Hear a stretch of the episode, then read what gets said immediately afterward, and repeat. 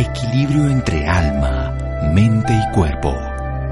Bienvenidos a Sanamente, la cita con el bienestar. Dirige Santiago Rojas.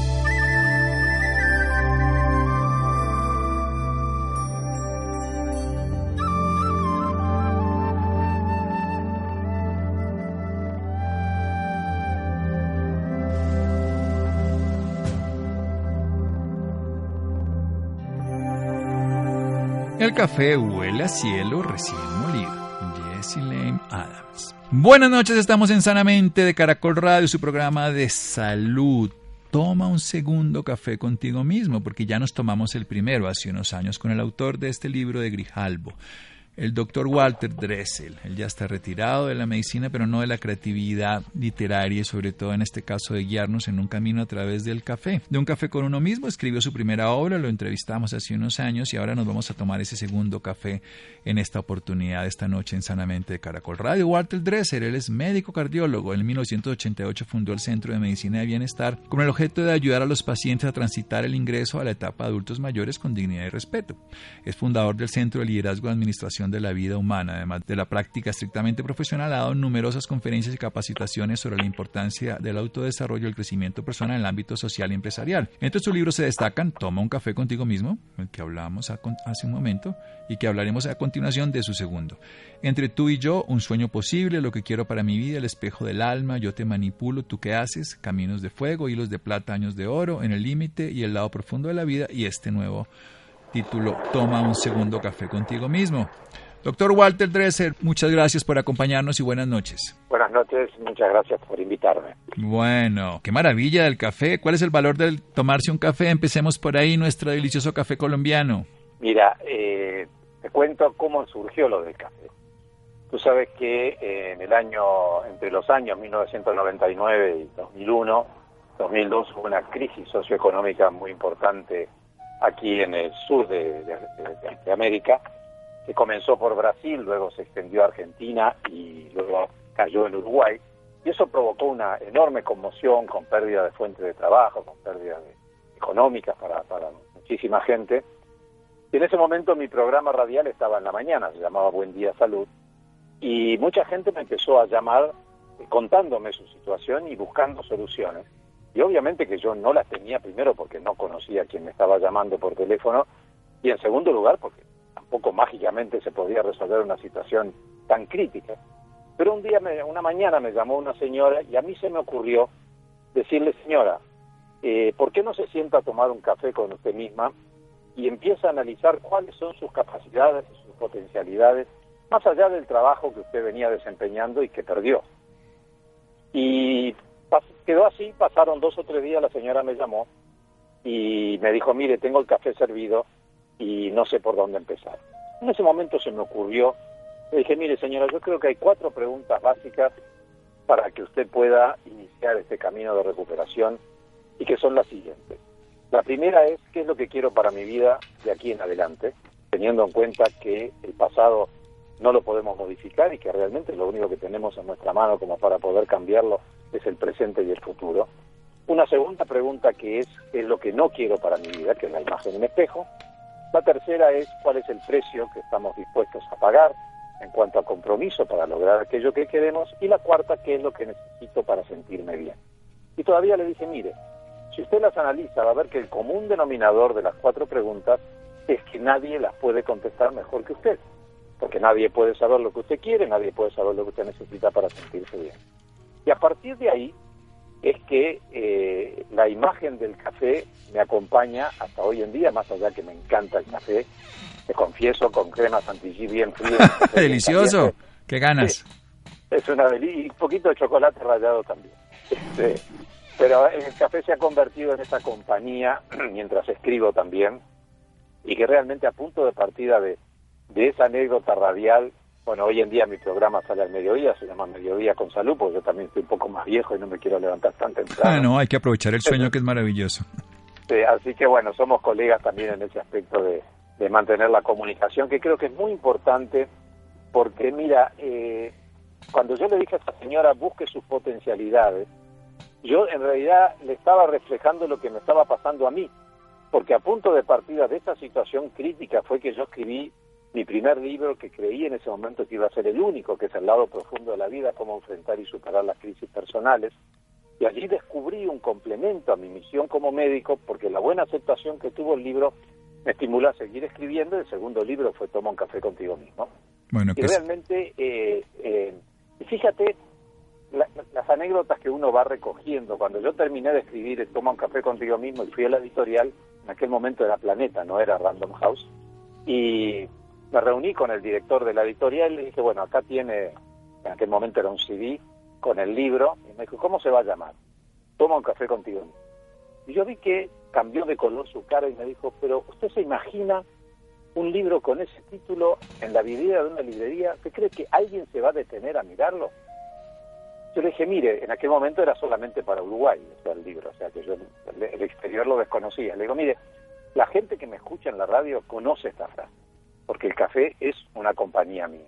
Por lo tanto, esa venta usted la va a tener asegurada. De ahí en más, eh, bueno, todo lo que se pueda lograr. Y me dijo, bueno, bajo su responsabilidad, porque a mí no me gusta cambiarle el título a, los autores. Y bueno, y sin embargo fue el libro que hasta el día de hoy sigue siendo el buque insignia de toda mi obra, ¿no?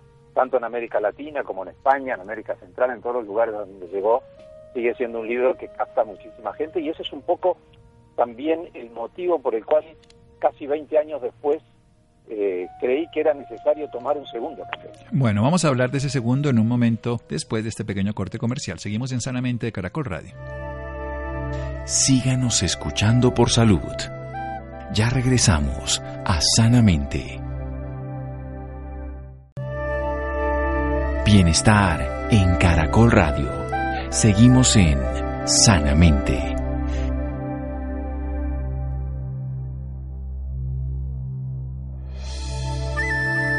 Seguimos en Sanamente de Caracol Radio. El segundo café contigo mismo, el doctor Walter Dressel, nos acompaña esta noche de una historia de un médico que en este caso me puedo poner yo en espejo, nos dedicamos también a la comunicación y a escribir libros y a través de preguntas existenciales de su propia crisis genera la posibilidad de desarrollar ese lado creativo de la vida y de utilidad para muchos pacientes. Uruguayo, también trabajador en la radio, programa en la mañana, ahora programa al mediodía y nos deja esta segunda obra que la vamos a ir desarrollando con preguntas existenciales donde él empieza él su parte creativa de qué quiero para mi vida, qué no quiero, la imagen en el espejo, qué estoy dispuesto a hacer, ese compromiso que estoy dispuesto a pagar pues por conseguir esto, pero qué necesito para mi vida.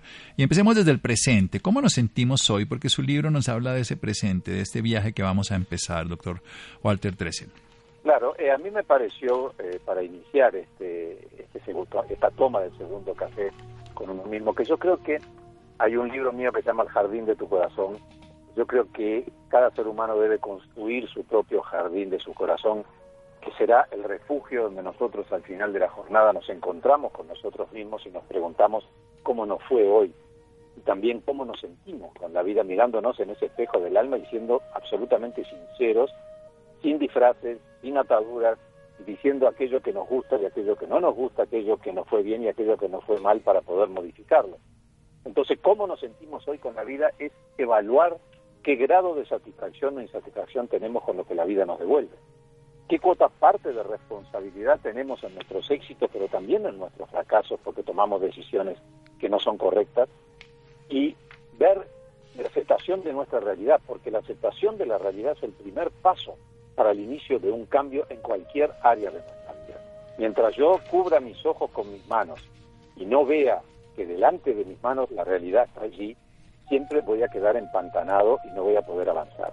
Entonces, aunque esa realidad me duela, aunque esa realidad no nos guste, creo que la aceptación de la realidad es el primer, es, yo diría casi el 50% del cambio que nosotros podemos hacer. Por eso, cómo nos sentimos hoy eh, requiere de un grado de honestidad, de transparencia, de imparcialidad y de objetividad para mirar realmente qué es lo que está sucediendo en nuestra vida. ¿Dónde estamos y para dónde vamos? Empecemos a hablar de la autoestima, porque básicamente su libro se basa fundamentalmente en el valor de la autoestima como punto de referencia.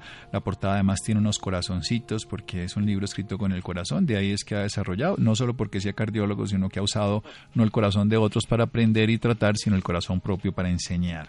¿Cómo es esto entonces de la autoestima? Sí, Eh, a ver, yo he considerado a lo largo de los años la autoestima como una herramienta fundamental para eh, acceder al bienestar al que todo ser humano merece.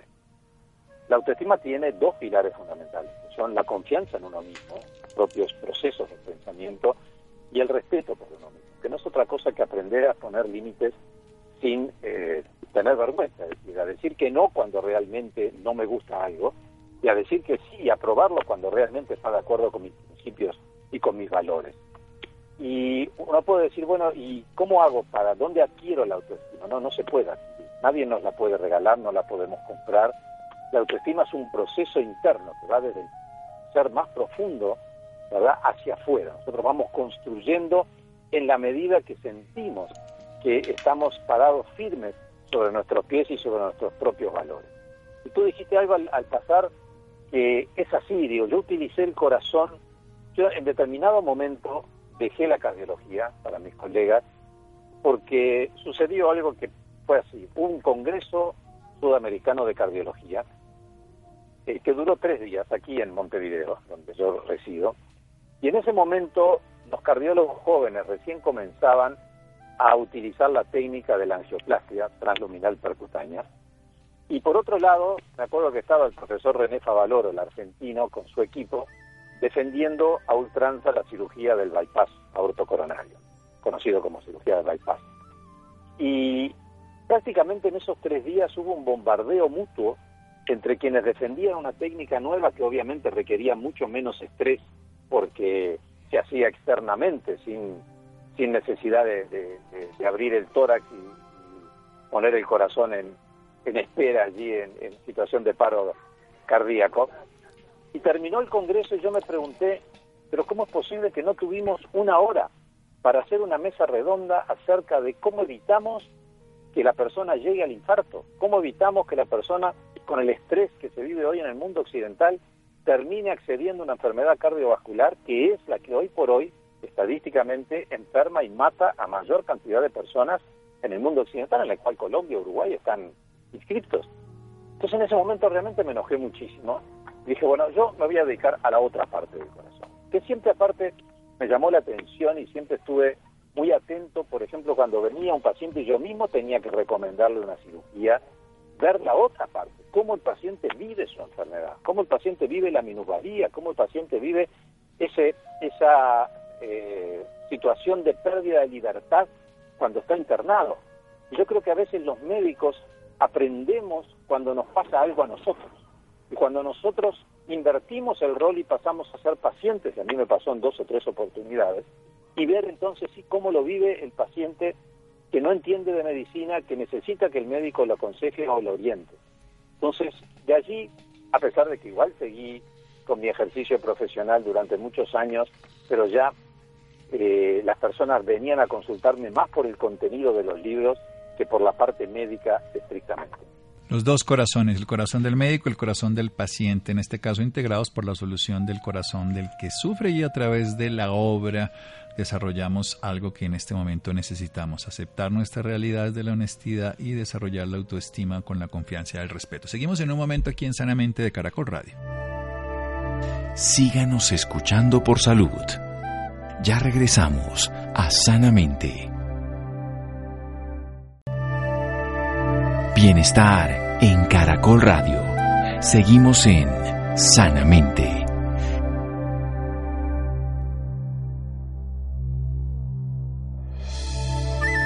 Seguimos en Sanamente de Caracol Radio. Nuestro invitado de esta noche, Walter Dressel. Él es médico, cardiólogo y también ha sido homeópata. Vamos a preguntarle esa faceta. En el 98, en el 88 fundó el Centro de Medicina de Bienestar con el objetivo de ayudar a los pacientes y transitar el, el ingreso a la etapa de adultos mayores con dignidad y respeto. Nos está hablando a propósito de su reciente obra Toma un segundo café contigo mismo, editorial Grijalbo.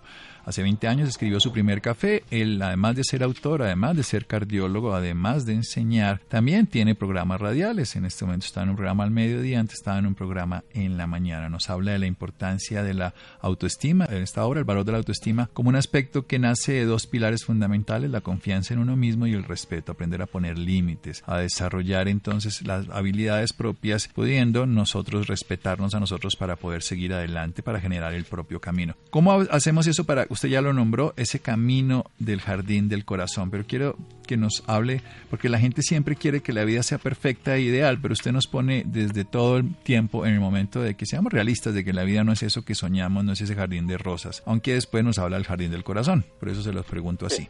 Yo siempre digo que la vida no es una línea recta. Es más, el primer libro, eh, El lado profundo de la vida, comienza diciendo que la vida tiene valles y montañas. O sea, que uno preferiría estar siempre en el valle y no en la, en la pendiente de la montaña, pero como la vida no es como uno quiere, sino como la vida realmente es, eh, uno tiene que adaptarse y tener hoy más que nunca esa flexibilidad y la capacidad de adaptación a un mundo que cambia vertiginosamente y el cual nos obliga a adaptarnos. Y allí esa necesidad de crear un espacio interno, de crear ese jardín de nuestro corazón, que es ese refugio en el cual nosotros nos encontramos con nosotros mismos y que muchas veces ese encuentro no solo nos permite eh, hallar lo mejor de nuestra persona, también reconocemos nuestras debilidades, también reconocemos nuestras carencias, porque no existe ni el ser humano perfecto ni la vida perfecta. Entonces, sobre esas debilidades es que nosotros tenemos que trabajar para convertirlas en nuevas fortalezas que nos impulsen hacia el futuro. Y esa visita al jardín de nuestro corazón puede ser diario, puede ser semanal, puede ser en la oficina, puede ser en casa. Lo importante es que nosotros podamos abstraernos del mundo exterior y encontrarnos realmente con lo que nosotros necesitamos saber. Y tú me preguntabas sobre la homeopatía. Mira, esto fue también muy curioso, porque esto pasó por allá por el año 1997. O sea, ya hacía tiempo que muchas veces los pacientes, aparte de atenderse conmigo, se atendían con, con una homeópata. Entonces me traían las recetas y me decían, doctor, esto estará bien. Y yo realmente no, no, entendía la, terminología de, las recetas. Y un día en una revista argentina vi que había una clase, una charla informativa sobre un curso de posgrado de medicina homeopática en la Asociación Médica Homeopática Argentina. Y allí fui, me tomé un avión, me fui a Buenos Aires y participé de esa, de esa charla que la daba el presidente de la Asociación Médica Homeopática Argentina, que era justamente también un cardiólogo, un ex cardiólogo, porque estaba dedicado totalmente a la homeopatía. Y en el curso de esa charla informativa eh, yo me di cuenta que empecé a no entender nada porque este hombre hablaba de la energía vital que anima a los órganos y los sistemas. Y en mi facultad de medicina la palabra energía era prohibida. Para mí la energía era únicamente la energía que provee el instituto que da la luz ah. al país. Bueno, pero el corazón este, se mueve con energía, la despolarización de membrana, sodio, potasio, en fin. Porque es un órgano automático, pero esa, esa energía de la cual hablaba este hombre y se ve que yo estaba sentado en la primera fila y se ve que él vio mi cara y aprovechó para decir que aquellos que veníamos de facultades ortodoxas, tanto sea de la Universidad de Buenos Aires, en este caso yo venía de, Uruguay, era el único uruguayo en esa charla, eh, nos iba a costar entre 3 y 5 años eh, cambiar el concepto de las cosas. Y me entusiasmé y realmente hice el, el posgrado de medicina homeopática, me recibí con 55 años, ya era un adulto bastante grande, y me enseñó muchísimas cosas. Me enseñó a entender que hay situaciones orgánicas y físicas que nacen a punto de partida de lo emocional. Y que si bien el médico tiene que ser exhaustivo en la búsqueda orgánica de la enfermedad, con toda eh, la batería que tenemos hoy en día al alcance del laboratorio, de la resonancia magnética, la tomografía, de la ecografía, si tenemos la suerte, junto con el paciente, de no encontrar una causa orgánica, podemos ahí sí eh, entrar directamente a analizar los aspectos emocionales. Y nos vamos a encontrar muchas veces que cuando el paciente abre su corazón y nos cuenta su vida, vamos a encontrar la causa real de su dolencia. Hay que tener mucho cuidado de no hacer a la inversa, porque hoy hay también una tendencia a eh, minimizar lo físico y decir que todo pasa por lo emocional. Y hay que ser muy cuidadoso porque podemos estar eh, saltándonos un paso muy importante que puede tener realmente una causa física y que tiene una máscara emocional. Mejor ejemplo de eso, por ejemplo, es un, un hipotiroidismo, un hipertiroidismo, ¿verdad? Que son enfermedades que tienen, que tienen que ver con las funciones más o menos de la glándula tiroides y que muchas veces puede tener, en el caso del hipotiroidismo, una máscara de depresión, una máscara de aumento de peso, de abandono, y en el hipertiroidismo lo contrario, ¿verdad? Tener una hiperactividad, sin embargo, tiene evidentemente una causa, una causa orgánica. Y a partir de ahí, eh, no es que me convertí en un homeópata, sino que en aquellos pacientes donde yo creía que realmente eh, la medicación homeopática o el enfoque homeopático eh, podía ser beneficioso para él, lo utilizaba. Pero evidentemente, o sea, yo me peleé también mucho con mis profesores de homeopatía, ¿verdad? Porque yo sigo sosteniendo hasta el día de hoy, por ejemplo, que una angina pultácea tiene que ser tratada con un antibiótico rápido, de, rápida acción y efectivo para evitar las consecuencias, ¿verdad? Tanto sea la fiebre reumática como el daño renal. Y no voy a esperar 20 o 30 días a ver si la medicación homeopática fue eh, favorable o no. Es decir, que eh, yo creo que yo parto de, partí siempre de la base en la medicina que lo que tenemos que hacer los médicos es sumar. ¿verdad? Lo que yo hago más lo que tú haces más lo que hace el tercero y el cuarto, poniendo el paciente en el centro de la atención y buscando el camino más corto para su recuperación en lugar de pelearnos para ver si mi técnica es mejor o superior al del otro. Lo que a mí me enseñó la homeopatía es de que realmente hay una energía que anima a todos los órganos, que los órganos por separados no tienen vida propia, ni el cerebro, ni el corazón, ni el hígado, ni el intestino tienen vida propia, tienen vida propia y armónica cuando se unen entre sí y están animados por una energía vital. Y también aprendí que el organismo normalmente tiende hacia la curación y que cuando la enfermedad o la agresión, que hoy en día la podemos también tipificar en el estrés, que va a ser mi próximo libro, que va a salir en un par de meses aquí en Uruguay, eh, cuando, cuando esa agresión toma un valor desmedido, el organismo termina perdiendo la batalla y ahí es que se instala la enfermedad. Entonces, nosotros tenemos que ser muy cuidadosos en la vida y comprender que la herramienta más importante que nosotros tenemos para el cumplimiento de nuestros sueños y de nuestros proyectos es, en primer lugar, nuestra vida y, en segundo lugar, nuestra salud. Por más dinero que tengamos, por más capacidad económica y exitosos que seamos, lo único que podemos lograr frente a la enfermedad será pagar un sanatorio o un hospital más costoso. Pero nadie nos va a devolver la salud porque la medicina no tiene respuestas para el 100% de las dolencias. No es como un auto en el cual podemos conseguir todos los repuestos. Para algunas cosas tenemos repuestos y para otras, una vez que las perdemos, esa es definitiva. Hay que aprender a vivir con ellas y ese es uno de los artes cuando estamos ya en la dificultad de la enfermedad. Usted habla de mirarse al espejo, hablemos otra vez de su obra. Cuando uno se mira al espejo, ¿qué ve? ¿Cómo se puede ver de una manera que tenga sentido? Bien, yo creo que mirarnos al espejo, yo decía, requiere de una cuota, en primer lugar, una, una cuota de humildad y una disposición a vernos tal cual somos. Yo recuerdo cuando yo era pequeño, había un jardín zoológico aquí en la, ciudad, en la capital, que a la entrada tenía espejos que distorsionaban la imagen. Entonces uno se miraba en un espejo y se veía con 30, 40 kilos más, y se miraba en otro espejo y tenía 30, 40 kilos menos, y se deformaba la cara y se deformaban los brazos y las piernas. Bueno, yo creo que el espejo tiene que ser real, tiene que devolvernos la verdadera imagen que nosotros tenemos. La autocrítica constructiva yo creo que es fundamental para enmendar el camino.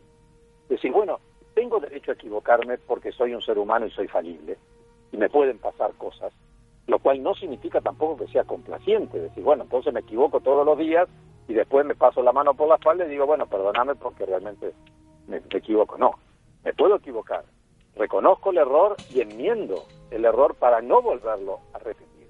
Yo creo que esa es la, base y esa es la utilidad. La mirada en el espejo del alma va a tener valor siempre en la medida que nosotros hagamos de esa medida, de esa, de esa mirada, realmente un balance útil, reconociendo las fortalezas para apoyarnos en ellas y para impulsarnos hacia el futuro, pero también reconociendo nuestras debilidades y otra cosa que nos dije que me parece importantísimo, porque puede suceder, sucede también en un elevado número de casos, que solos nosotros no podamos cambiar el cristal con que miramos nuestros episodios o nuestras circunstancias. ¿Por qué? Porque estamos subjetivamente involucrados.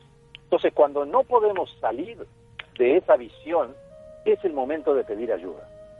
Y la ayuda no es que nos vaya a resolver nuestra vida, la ayuda va a servir para confrontar, porque esa persona, que puede ser un terapeuta, puede ser nuestro médico, puede ser un pariente, puede ser un religioso, puede ser una persona que tenga ascendencia sobre nosotros, al no estar involucrada en la situación puede tener una visión más objetiva de lo que nos está sucediendo. Obviamente que la decisión final siempre va a estar en nuestras manos, pero aceptar de que todo lo que nos sucede en el día a día tiene más de una interpretación es de enorme valor para darnos cuenta, en primer lugar, que la vida siempre nos da otra oportunidad. Hay un libro mío también que se llama Vuelve a empezar, ¿no? que parte de la base de que a veces es necesario llegar al cero, para golpearnos contra el piso para iniciar un proceso de reconstrucción. Lo ideal es que eso no suceda y que nosotros podamos anticiparnos a las situaciones conflictivas que nos pueden llevar a la desesperanza. Pero a veces no es posible o a veces no nos damos cuenta porque creemos que por arte de magia las cosas se van a resolver hasta que nos damos cuenta de que no es así. Y esto pasa en las relaciones amorosas, pasa en lo laboral, pasa con las amistades, pasa con la familia. Y volver a empezar significa, bueno, la vida nos da siempre una nueva oportunidad, salvo cuando tenemos que enfrentarnos al amor. Nos quedamos muchas veces sin armas como para poder reconstruir nuestra existencia. pero, sacando esa situación, todo el resto es de alguna manera modificable. Bueno, ya para terminar, usted hace un capítulo muy bello sobre la pausa esa pausa para precisamente tomarse ese segundo café. Sí, eh, mira, yo recuerdo, yo tengo hoy 74 años, y recuerdo cuando tenía 16, 17 años, tenía un, un grupo muy grande de amigos y amigas, y había uno en particular con el cual a veces nos quedábamos sentados en la calle hasta las 2, 3, 4 de la mañana hablando de la vida, situación que hoy ni siquiera lo podemos hacer o lo pueden hacer los jóvenes por un tema de seguridad. O sea, la inseguridad ha ido cobrando las calles y hoy en día hay que guardarse bastante temprano y evitar eh, las altas horas de la noche. Y eso significa, significó de alguna manera una transformación. Y la vida va a cambiar. Y obviamente la vida hoy no es lo mismo que 30, 40 o 50 años atrás. Y no emito un juicio de valor. No digo que sea mejor o que sea peor. Yo creo que en algunos aspectos, obviamente hemos avanzado en la ciencia, en la medicina, las herramientas que tenemos hoy en día para devolverle la salud a quien la ha perdido transitoriamente. El avance informático. Yo trabajé siete años en un banco en la década del 60, antes de ingresar a la Facultad de Medicina, entre los 15 y los 20 años y el banco recuerdo que había comprado una computadora, su primera computadora, que era como un piano de cola y ocupaba una habitación entera. Hoy, 50 años después de eso, 60 años después, eh, tenemos los teléfonos inteligentes, tenemos las tabletas, tenemos la, este, los laptops, y indudablemente que son herramientas importantísimas con las cuales yo escribo los libros, y escribo los correos electrónicos, y escribo los PowerPoint para las conferencias, pero ¿qué sucede paralelamente con eso? Hemos ido perdiendo la capacidad de mirarnos a los ojos.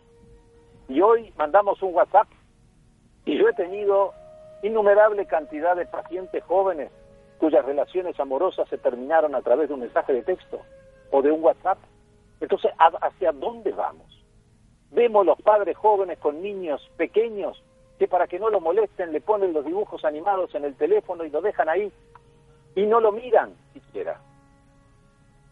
O vemos familias que se sientan en un restaurante y cada uno saca su teléfono cuando quizás es el único momento en que la familia se reúne porque cada uno trabaja o estudia y sin embargo la comunicación no existe. Entonces yo creo que la pausa significa paremos un instante. Y yo siempre pongo el ejemplo de lo que pasa en las carreras de autos, donde el auto en determinado momento entra a boxes Y rápidamente le hacen un chequeo, le cambian las cubiertas. Bueno, esa pausa que nosotros tenemos que hacer en el vértigo cotidiano es para nuestro beneficio, es para el análisis interior, es para esa visita al jardín del corazón, es para ese, esa mirada en el espejo del alma y es también para definir lo que queremos para nuestra vida. Por eso este segundo café lo escribí casi 20 años después, porque yo soy una persona diferente y estoy seguro que los lectores también. Nadie es igual hoy que 20 años atrás o que 5 años más adelante. No solamente envejecemos biológicamente, cambian nuestros deseos, cambian nuestras necesidades, cambian nuestra realidad. De ahí la pausa. ¿Y qué mejor pausa que acompañado de un café y colombiano todavía? Un café colombiano, esta vez con el doctor Walter Dressel. Tómate un segundo café contigo mismo, el valor de la autoestima, Grijalvo. Muchas gracias, doctor Walter Dressel. Muy, usted como bueno de la radio, no tuvimos sino que dejarlo hablar.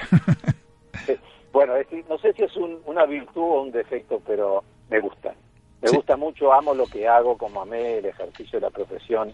Hoy creo que con la escritura llego a, mucha gente fuera de mi país y establezco una comunicación virtual que realmente me, satisface muchísimo, al igual que con la medicina, el poder ayudar a que una persona pueda encontrar eh, el camino de, de, su propio bienestar.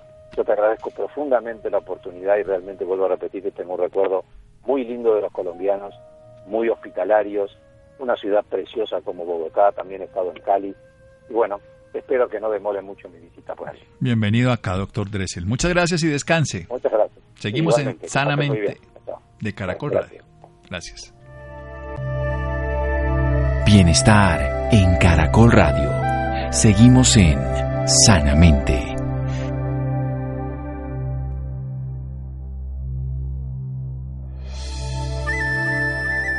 Seguimos en Sanamente de Caracol Radio. ¿Cómo reducir los riesgos de miopía en su hijo? En el mundo los casos de miopía de niños en edad escolar se siguen incrementando, Colombia no es la excepción. Ah, vamos a hablar de cinco consejos para cuidar la visión de los niños pequeños. Además, siempre que los podamos acompañar en este proceso de niños podemos evitar unos daños como la ambliopía, que es la pérdida ya de la visión por no uso de un ojito. Santiago, buenas noches. Buenas noches Santiago para usted y para todas las personas que nos escuchan a esta hora. Actualmente, la miopía es uno de los trastornos oculares más comunes del mundo. La prevalencia de esta anomalía de la visión es de alrededor del 30 al 40% en los adultos de Europa y Estados Unidos y hasta 80% o más de la población asiática, en especial en China. Es una cifra realmente alarmante teniendo en cuenta que entre los 70 y los 90 el promedio se mantenía en 25%. En el caso de Colombia, analizar cómo está la salud visual es complicado, pues no existen estudios con alcance nacional. Sin embargo, las cifras de población atendida y las observaciones de los especialistas dan cuenta de una situación similar al panorama global. Para hablarnos más sobre el tema, esta noche nos acompaña el doctor Paulo Gordillo, profesional en optometría con diplomado en farmacología y clínica ocular, especialización en administración y gerencia en salud. Doctor Paulo Gordillo, muy buenas noches y bienvenido a Sanamente. Muy buenas noches, gracias por la invitación, primero que todo.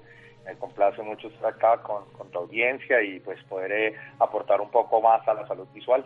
Cuéntame. Bien, doctor, para empezar quisiera que nos contara qué es la miopía. Bueno, la miopía es la pérdida de la capacidad visual de lejos. Generalmente esto se presenta por tres factores, un factor anatómico, un factor hereditario y unos factores eh, fisiológicos o de hábitos visuales también.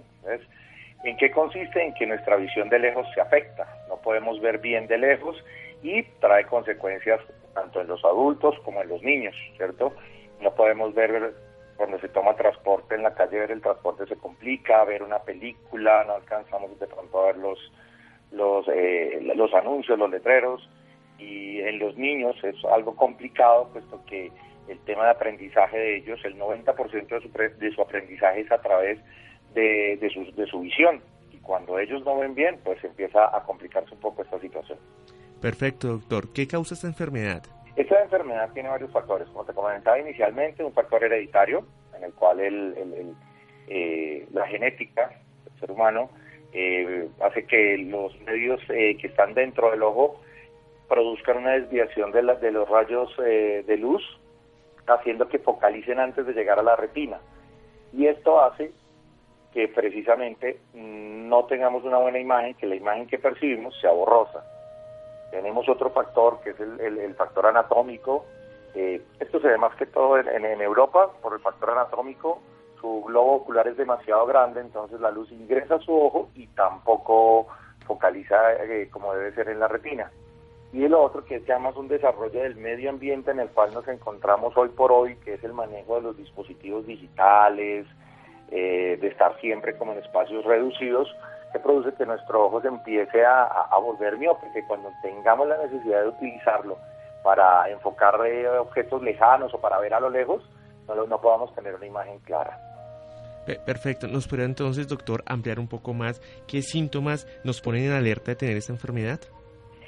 Bueno, los principales, los principales síntomas que nosotros podemos identificar es primero que todo nuestra visión borrosa de lejos, ¿cierto? Cuando nosotros vamos conduciendo no podemos distinguir la placa de los carros que van adelante, hay que ponernos eh, muy atentos. El rendimiento escolar en los niños es supremamente importante que lo estemos evaluando y mirando porque muchas veces se cree que es porque el niño tiene un coeficiente intelectual afectado, bajo, y no, realmente es porque si él no ve el tablero o la explicación, eh, pues va a estar algo complicado su, su, aprendizaje, ¿cierto? Uno de los principales síntomas es entrecerrar los ojos. Tratan como entrecerrar los ojos para poder aclarar la imagen, ese es uno de los síntomas. Ese también nos trae dolor frontal cuando tenemos ese dolor en la frente, ojos rojos y lagrimeo. Son los principales síntomas de, que estamos padeciendo eh, miopía. Perfecto, doctor. ¿Se puede prevenir esa enfermedad? Eh, se puede tratar, se puede tratar. Como te digo, hay un factor genético. Cuando es genético, pues eh, lo podemos tratar. Ya hay un factor anatómico que tampoco. Pero lo que sí podemos prevenir son los hábitos de salud visual que también pues se prevé que vamos a tener una pandemia de miopía debido a que hoy por hoy nos encontramos enfocando siempre en visión próxima, los celulares, el iPad, el computador. Entonces sí se pueden prevenir. Eh, la, uno de los principales donde podemos debemos empezar esta prevención es en los niños, ¿cierto? Los niños, es aconsejable que los niños, hoy por hoy vemos que todos los padres entregan a sus hijos el celular y el uso de ese celular es excesivo, esto nos va a conllevar al desarrollo de la miopía. Entonces es, es importante que un niño no pase, menor de 14 años, no pase más de una hora frente al, celular, ¿cierto? Al celular, al computador, por ese lado. La televisión, la televisión es prudente que la veamos a una distancia de más o menos tres metros, es una distancia suficiente, que tengamos actividades al aire libre, las actividades al aire libre, aparte de que van a ayudar en nuestro desarrollo visual, de que van a ayudar en los procesos eh, de nutrición oculares, pues también nos van a ayudar en otro tema para que podamos desarrollar eh, la motricidad y un montón de cosas en los niños, que es básicamente donde tenemos que, que enfocarnos. ¿Cuál es la edad donde se desarrolla este tipo de enfermedad? Eh, los defectos visuales se desarrollan prácticamente desde los 15 días de nacidos, ¿cierto? Eh, hay que empezar a revisarnos una vez al año, hay que visitar al optómetra para que podamos tener una evaluación y saber cómo está el estado visual. Eh, los niños pueden ser evaluados inmediatamente después de su nacimiento y de ahí en adelante es recomendable que a los niños menores de 7 años los evaluemos por lo menos cada 6 meses. Todo lo que podamos hacer para corregir antes de que el niño llegue a los 7 años tiene un muy buen pronóstico. Después de los siete años, desafortunadamente, el sistema visual ya está totalmente desarrollado y podemos corregir, pero ya el que la eficiencia del tratamiento no es tan buena como si lo es antes de los siete años. ¿Cuáles son los tratamientos que reciben los pacientes que padecen esta enfermedad? Eh, la miopía se puede corregir básicamente a través de eh, lentes oftálmicos y de lentes de contacto. Son las dos opciones que tenemos para las personas menores de 19 años. Ya personas mayores de 19 años tenemos lentes de contacto, tenemos los lentes oftálmicos y la posibilidad de una cirugía, de acuerdo pues a una cirugía refractiva, de acuerdo a unos parámetros eh, que se deben cumplir para poder eh, realizar la cirugía. Yo, yo desde mi punto de vista, en los niños recomiendo inicialmente cuando tengan su, su, falla visual, la utilización de lentes oftálmicos. Hoy en día en el mercado tenemos una serie de lentes oftálmicos que primero nos permiten corregir el defecto visual, que es lo más importante. Y segundo, nos proveen una protección, nos proveen protección a la luz azul, que es la que emanan los dispositivos digitales, y a la radiación UV, que pues como todos sabemos es la que emana el sol, que nos produce cataratas, perigios, pingüéculas. Entonces, aparte de que estamos viendo bien, podemos protegernos. Perfecto, doctor. ¿Esta patología se da más entre hombres o mujeres? No, eh, está, la verdad en este momento es, indiferente en ese tema. Se presenta en hombres y mujeres por igual. Esto es lo que te digo. Hay un factor anatómico y un factor genético, pero hoy por hoy lo que más nos afecta, lo que más está desarrollando esta miopía son nuestros hábitos visuales, lo que más nos, lo que más nos pega. Perfecto, doctor. ¿Esta patología qué impacto tiene en la sociedad? Pues perdemos muchas, bueno, en este momento, eh, Exilor, que es una compañía encargada de, del cuidado de la salud visual, tiene una, tiene una campaña de apoyo a, los conductores, para, los para que los conductores se realicen un examen visual porque hay bastantes eh, accidentes en los cuales se ve involucrada una mala visión y eh, en las actividades laborales también se pierden bastantes horas hombre debido a las fallas visuales y en este caso la miopía tiene bastante que ver con, esta pérdida de, la capacidad laboral de, las personas. ¿Qué consejo le puede dar a los oyentes sobre este tema? Bueno, lo más importante es, eh, como te decía hace un momento, es visitar al optómetra, hacerte un examen en un consultorio certificado. Eh, en Colombia el Ministerio de Salud trabaja activamente para que los exámenes sean realizados en consultorios debidamente acreditados. Tenemos un nivel de profesionales altamente calificados en Colombia para, para el desarrollo de la optometría. Entonces, lo primero es hacernos un examen.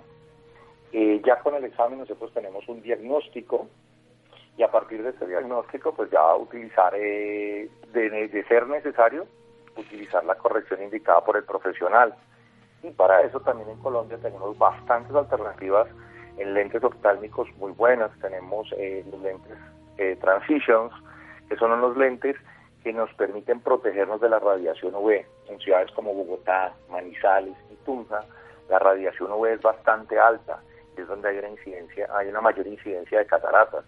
Entonces, contamos con estos lentes que aparte de que nos corrigen, como te comentaba hace un momento, nos van a proteger de esa, de esa radiación UV, previniendo la aparición de cataratas eh, de manera prematura. También quería comentarte que eh, tenemos la oportunidad también en la alimentación, cuidar muy bien nuestros hábitos alimenticios, consumir frutas, eh, carne, pescado, que contienen agentes que nos ayudan a tener una mejor salud visual. Perfecto. Los oyentes que se encuentren interesados en este tema, ¿dónde lo pueden encontrar? Hay bastantes ópticas certificadas con profesionales, se pueden acercar a la Federación Colombiana de Optometría, el Colegio Optométrico, y allí eh, pueden encontrar más información en la página, pueden ingresar a nuestras páginas eh, www.exilorpro.com.co y allí pueden encontrar información acerca de la protección que tenemos en lentes oftálmicos y eh, pueden dirigirlos a profesionales que sabemos que están certificados y que se pueden encontrar cerca a, su sitio de trabajo o a, donde su sitio de vivienda. Doctor Paulo Gordillo, gracias por esta información y por acompañarnos esta noche en Sanamente. Bueno, gracias Santiago, a Jonathan, a Laura, a Camila, a Ricardo Bedoya y a Rodríguez. Quédese con una voz en el camino con Ley Martín. Caracol piensa en ti. Buenas noches.